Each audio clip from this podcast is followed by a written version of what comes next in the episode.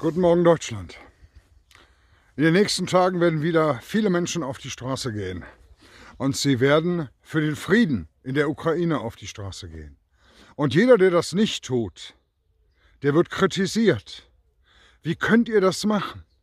Wie könnt ihr jetzt für eure Belange auf die Straße gehen, für die drohende Impfpflicht, die in den nächsten 14 Tagen im Bundestag auf den Weg gebracht wird? Liebe Leute. Ja, dieser Krieg ist schlimm. Ja, diese Opfer sind schlimm. Und ja, man muss für Frieden auf die Straße gehen. Aber der Kreis der Politik läuft weiter hier in Deutschland. In Frankreich werden demnächst die Impfbescheinigungen wieder rausgenommen. Sie drehen alles zurück in ganz Europa, nur nicht in Deutschland. In Deutschland soll in den nächsten 14 Tagen die Impfpflicht in irgendeiner Art und Weise auf den Weg gebracht werden. Im Bundestag. Eine Impfpflicht ab 18 Jahre haben 233 Parlamentarier schon unterstützt. Sie soll durchgewunken werden. Eine Impfpflicht ausgehend von Janosch Dahmen von den Grünen, einem No-Covid, Zero-Covid-Anhänger. Liebe Leute, wir wissen in Deutschland, dass die Menschen ab 60 gefährdet sind. Warum eine Impfpflicht ab 18?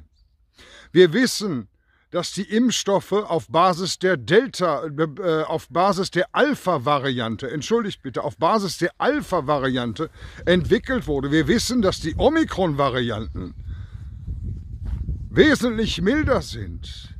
Es wird argumentiert, es könnte eine nächste Welle kommen mit einer neuen Mutante. Ja, wir reden von einem Impfstoff, der für eine völlig andere Variante gemacht wurde. Versteht ihr, liebe Leute, in den nächsten zwei Wochen entscheidet sich hier in Deutschland etwas Gravierendes. Und dafür muss man auf die Straße gehen. Ja, der Krieg ist da. Ja, die Opfer sind da. Aber auch hier in Deutschland findet etwas statt, was nicht sein darf. Es darf nicht sein, dass das körperliche Recht auf Unversehrtheit eingeschränkt wird, denn so steht es in der Bundesdrucksache, in diesem Pamphlet, was da besprochen wird, welches 233 Parlamentarier unterstützen. Liebe Leute, Geht auf die Straße für eure körperliche Unversehrtheit. Geht auf die Straße gegen diese Impfpflicht. Macht diesen Parlamentariern klar, dass sie das nicht durchsetzen können hier in Deutschland. Liebe Parlamentarier der ganzen anderen Parteien, die das bis jetzt nicht unterstützen, macht da einen Riegel vor.